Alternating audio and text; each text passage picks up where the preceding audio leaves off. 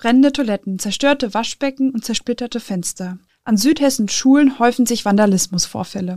Was TikTok-Challenges damit zu tun haben und wie die Polizei dagegen vorgeht, darüber reden wir in einer neuen Folge Station 64, dem Echo-Podcast für Darmstadt und Südhessen.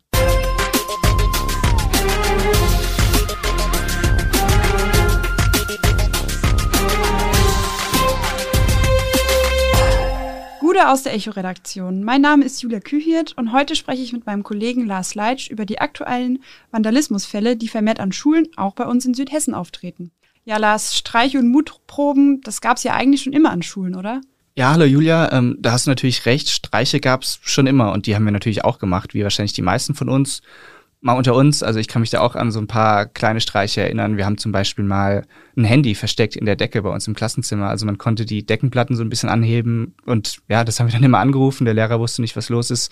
Das war schon lustig. Und wie war es bei dir? Also ich erinnere mich da direkt an die Abi-Streiche an meiner Schule, beispielsweise nasses Klopapier oder Senf an die Türklinken zu schmieren. Aber das haben wir bei der Schule eben vorher angekündigt und danach auch selber wieder aufgeräumt und sauber gemacht. Ja, Abi-Streiche sind da natürlich der Klassiker und es ist auch löblich, dass ihr dann wieder aufgeräumt habt. Ähm, das, was aber aktuell an vielen Schulen passiert, hat mit so kleineren Streichen ja gar nichts mehr zu tun. Also in Rauenheim wurden zum Beispiel im vergangenen Jahr Waschbecken zerstört und auch in Darmstadts Schulen haben jetzt Vandalismusfälle zugenommen. Das zeigt auch eine aktuelle Statistik. Und ja, die Fälle beschränken sich dabei nicht mehr nur auf Schulen. Also erst vor kurzem wurde zum Beispiel ein Friedhof in Otzberg mutwillig verunstaltet. Und wenn ihr mehr zu den einzelnen Fällen wissen wollt, könnt ihr das auch immer nachlesen auf echoonline.de. Was viele dieser Fälle gemeinsam haben, ist, dass sie mit der Social-Media-Plattform TikTok in Verbindung gebracht werden. Genau, TikTok ist ein Videoportal, eine Social-Media-App, bei der jeder kurze Videoclips hochladen kann.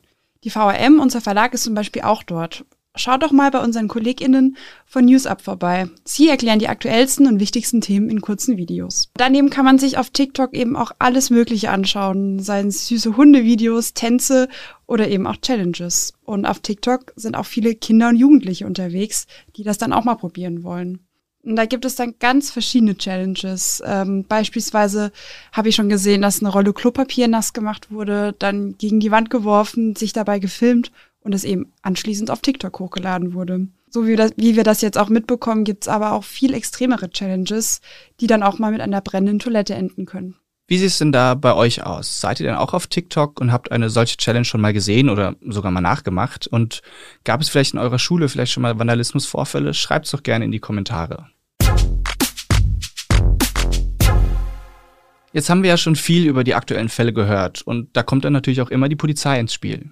Genau, und dazu habe ich mich mit Bernd Hochstetter vom Polizeipräsidium Südhessen unterhalten. Wie viele Vandalismusfälle an Schulen werden überhaupt zur Anzeige gebracht? Ja, wir gehen eigentlich davon aus, dass die Schulen fast jeden äh, solchen Vorfall zur Anzeige bringen. Äh, unsere Statistik weist natürlich Sachbeschädigungsfälle nicht explizit für Schulen aus. Von daher äh, kann ich damit äh, exakten Zahlen nicht dienen, aber gefühlt hat das in den letzten Jahren schon ein wenig zugenommen. Treten solche Vandalismusfälle denn vermehrt seit Beginn der Corona-Pandemie auf?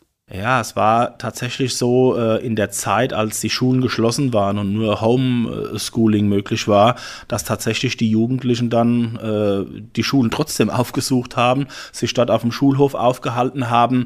Äh, das jetzt mit Zahlen zu belegen, ist ein bisschen schwierig, aber gefühlt könnte das durchaus sein, dass das eine Rolle gespielt hat.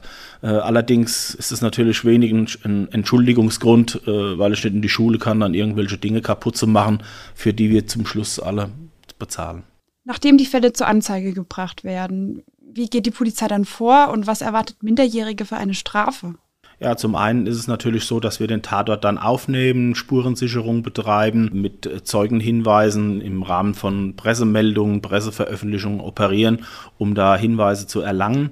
Äh, Minderjährige sind straffrei, äh, die erwartet strafrechtlich gar nichts. Wenn aber die Täter 14 oder älter sind, dann sind wir im Bereich des Strafgesetzbuches und da drohen Freiheitsstrafen bis zu zwei Jahren oder eine Geldstrafe für Sachbeschädigungsfälle. Hat sich die Art und Weise des Vandalismus verändert, beispielsweise in Bezug auf Härte und Schwere? Also Vandalismusfälle, Sachbeschädigungsfälle gab es schon immer an Schulen. Ich kann mich da selber dran erinnern, auch in den 70er oder 80er Jahren wurden ja auch Dinge in Schulen beschädigt. Aber die Qualität hat äh, meiner Meinung nach da schon äh, zugenommen. Wir hatten beispielsweise im letzten Jahr einen Fall in Raunheim, äh, wo ein Schaden von 30.000 Euro entstanden ist an einer Schule, kurz zuvor 10.000. Also da hat die Qualität wohl äh, deutlich zugenommen und das ist schon ein bisschen anders, als äh, wenn man das so mit den 70er Jahren Streichen an Schulen vergleicht. Was unternimmt die Polizei zur Prävention? Gibt es zum Beispiel mehr Patrouillen oder werden Kameras in der Schule eingesetzt? Ja, natürlich sind Schulen immer wieder auch äh, in unsere Streifenfahrten mit einbezogen. Wenn wir wissen, dass Schulen ganz besonders betroffen sind, gehen wir da auch auf den Schulhof, auch mal nachts und überprüfen das. Aber sie können sowas natürlich nicht 24 Stunden am Tag überprüfen. Wir haben auch noch andere Aufgaben als Schulen zu überwachen. Kamera ist natürlich auch immer so ein Thema, das in diesem Zusammenhang genannt wird. Aber das ist schlussendlich eine Entscheidung der Schule, ob man das möchte. Und ganz viele Schulen möchten das nicht. Welche Sorge bereiten Ihnen denn die Social Media Challenges auf TikTok? Befürchten Sie dadurch mehr Vandalismusfälle? Ja, wir haben dieses Thema natürlich schon äh, im Fokus, keine Frage. Glücklicherweise sind wir in Südhessen bisher nicht von irgendwelchen Fällen betroffen, die zum Beispiel mit TikTok in, im Zusammenhang stehen. Äh, es gab da Fälle äh, im angrenzenden Bereich, aber nicht bei uns in Südhessen. Nichtsdestotrotz hatten wir natürlich auch Brandstiftungsfälle äh, an Toilettenanlagen, an Papierkörben äh, hier in Südhessen, konnten da aber bislang äh, keinen Zusammenhang zu TikTok oder anderen sozialen Medien herstellen. Äh, aber wir haben es nach wie vor im, im Blick. Wie schwer ist es bei so Vandalismusvorfällen überhaupt die Verantwortlichen zu finden? Naja, bei TikTok hätte man zumindest mal einen Ermittlungsansatz, keine Frage. Man, man könnte natürlich schon mal gucken, ist da irgendwas eingestellt worden in die sozialen Medien? Gibt es da für die Ermittler äh, eine Möglichkeit, äh, dran zu kommen? Wer hat da diesen Film eingestellt? Das wäre eine Möglichkeit. Die allermeisten Fälle, die, die spielen sich in der Nacht ab oder am Wochenende. Äh, Zeugen sind da sehr rar in der Regel. Und von daher ist es natürlich nicht ganz einfach, solche Straftaten aufzuklären. Äh, wir haben da eine Aufklärungsquote von etwa 25 Prozent, äh, wenn man das südhessenweit sieht. Das ist nicht viel, äh, aber wir sind da auf Zeugenhinweise äh, angewiesen und deswegen berichten wir über diese Fälle auch regelmäßig mit Pressemeldungen. Ansonsten ist es natürlich eine riesengroße Unsitte, die uns auch ein bisschen Sorge bereitet, dass solche Dinge einfach auch über die sozialen Medien dann noch gepusht werden. Wie wichtig ist es, dass Medien darüber berichten? Hilft das bei Ihren Ermittlungen? Ja, natürlich. Medien sind natürlich in diesem Zusammenhang für uns immer ein sehr, sehr guter äh, Kooperationspartner. Wir berichten darüber, Sie berichten darüber und es kommt nicht selten vor, dass da wirklich äh, sehr äh, wertvolle äh, Hinweise dann auch eingehen. Das sind ja wirklich interessante Einblicke, die Herr Hochstetter da gegeben hat. Also mich hat auch etwas schockiert, dass nur 25 Prozent der Fälle aufgeklärt werden. Ja, das finde ich auch, aber es ist halt ohne Zeugen, die dann auch noch nachts was beobachtet haben sollen, wahrscheinlich eher schwierig.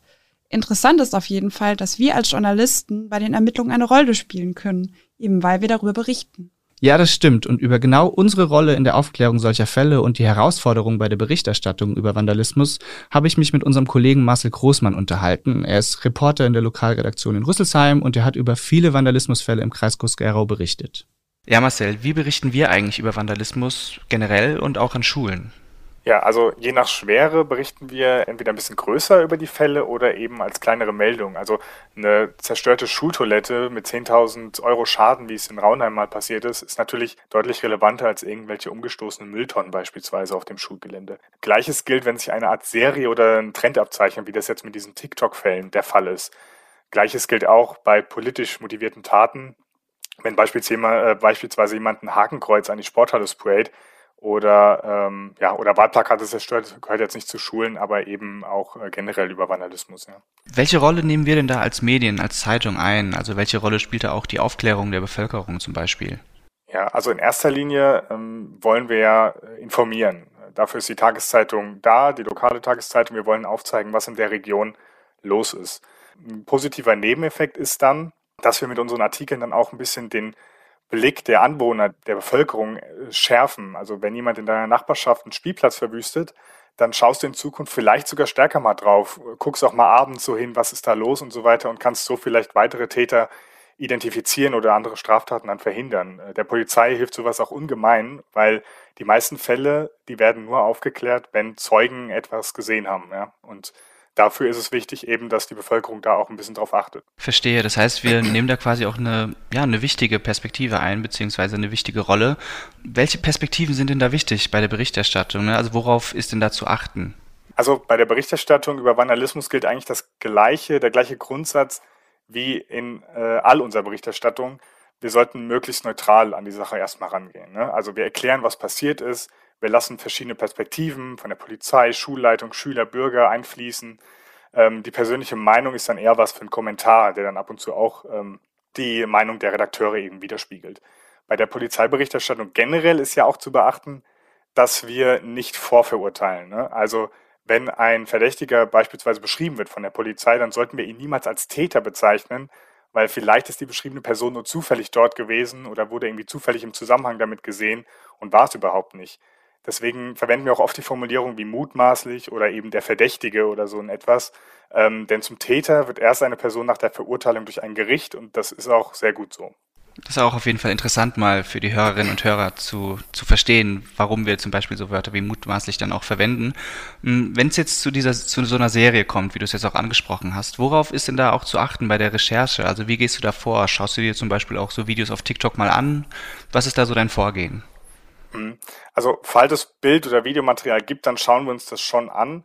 Aber oft kommen wir gar nicht an solche Sachen. A, weil niemand etwas gesehen hat, weil es im Dunkeln stattgefunden hat, äh, in irgendeinem dunklen Park oder eben nachts in der Schule und dann gibt es kein Bild- oder Videomaterial. Und im Falle von TikTok ist auch noch die Informationsflut echt gewaltig. Also wenn man auf TikTok geht, wird man ja überschwemmt von Videos.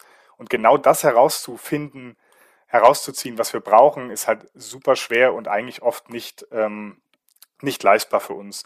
Ähm, wir fragen natürlich dann die Polizei, die uns dann eine erste Einschätzung geben kann ähm, und dann auch oft weiß, in welchem Zusammenhang es steht. Also ob es jetzt im Zusammenhang mit der TikTok-Challenge ist oder ob es eine politisch motivierte Tat äh, sein könnte und so weiter und so fort. Dann befragen wir natürlich noch die Betroffenen, also die Schulleiter oder im Falle von Vandalismus in der Stadt Rüsselsheim beispielsweise den Städteservice Rüsselsheim-Raunheim.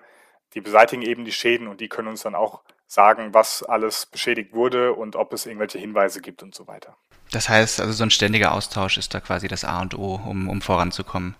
Genau, richtig. Genau, jetzt vor allem in Rüsselsheim ist es ja in letzter Zeit häufiger zu Vandalismusvorfällen gekommen, sei es in der Schule oder anderswo. Was ist denn das, was dir bislang am meisten im Gedächtnis geblieben ist? Was hat dich am meisten erschüttert? Ja, also erstmal finde ich alle Fälle von mutwilliger Zerstörung erschüttern und lässt mich immer so ein Stück weit ratlos zurück. Die Fälle natürlich in Raunheim beispielsweise mit den 10.000 Euro Schaden, ähm, da wurde die Schultoilette komplett demoliert, Waschbecken wurden zerbrochen, ähm, ist echt schlimm. Was mich aber im vergangenen Jahr vor allen Dingen ein bisschen ratlos zurückgelassen hat, ist eine Serie von Bäumen, die beschädigt wurden im Stadtgebiet. Also da wurden ähm, Bäume angespitzt, kleinere Bäume wurden abgeknickt, die Rinde wurde entfernt und so weiter und so fort das sorgt halt für enorme Kosten bei der Stadt. Und ähm, die hat das auch angegeben mit ungefähr im letzten Jahr 150.000 Euro an Kosten, die Vandalismus, äh, die die Beseitigung der Schäden äh, gekostet hat. Das ist halt so enorm und am Ende müssen das die Bürger zahlen und das Geld könnte vielleicht lieber in neue Tablets für die Schulen, in digitale Infrastruktur gesteckt werden oder eben Aufwertung von Grünanlagen. Stattdessen müssen eben für 150.000 Euro Schäden beseitigt werden. Und das lässt mich dann doch sehr ratlos zurück, muss ich sagen. Und dann kommen wir auch schon wieder zu unseren Echo-Highlights, wo wir euch mal so ein bisschen mitnehmen in unseren Volo-Alltag und mal zeigen, was wir so den ganzen Tag eigentlich machen, wenn wir nicht gerade Podcast machen. Und bei mir ist es auf jeden Fall diesmal eine Straßenumfrage, die ich gemacht habe. Ich bin aktuell bei der Bewegbildabteilung und ja, einfach mal rauszugehen, mal was Neues zu sehen, nicht immer nur auch im Homeoffice zu sein, das war ganz cool. Und wie sieht's bei dir aus? Also mein Echo-Highlight ist meine aktuelle Volo-Station. Ich bin gerade am Printdesk in Darmstadt und baue und gestalte da gemeinsam mit meinen KollegInnen die Seiten der Zeitung und habe da auch schon viel gelernt. Und was ich da eben interessant finde, ist, den Produktionsprozess der Zeitung halt irgendwie zu verfolgen. Weil als Redakteurin schreibt man den Artikel und was passiert dann eigentlich bis zu dem Moment, in dem die Zeitung in den Druck geht. Das war's auch schon wieder mit einer neuen Folge Station 64. Wenn ihr Anregungen oder Kritik habt, schreibt uns gerne eine Mail an audio.vrm.de. In zwei Wochen stehen dann Vicky und Lena hinter dem Mikro. Wir sagen ciao, bis bald und bleibt gesund. Ciao. Das war die heutige Ausgabe von Station 64. Der Echo-Podcast aus Darmstadt liefert einen Rückblick auf die wichtigsten Nachrichten für Südhessen und den spannendsten und kuriosesten Themen aus dem Postleitzahlengebiet 64. Ihr wollt noch mehr spannende Geschichten, Reportagen und News aus eurer Region? Dann probiert doch einfach mal unser Plus-Angebot aus. Einfach reinklicken unter vrm-abo.de slash podcast. Ein Angebot der VRM.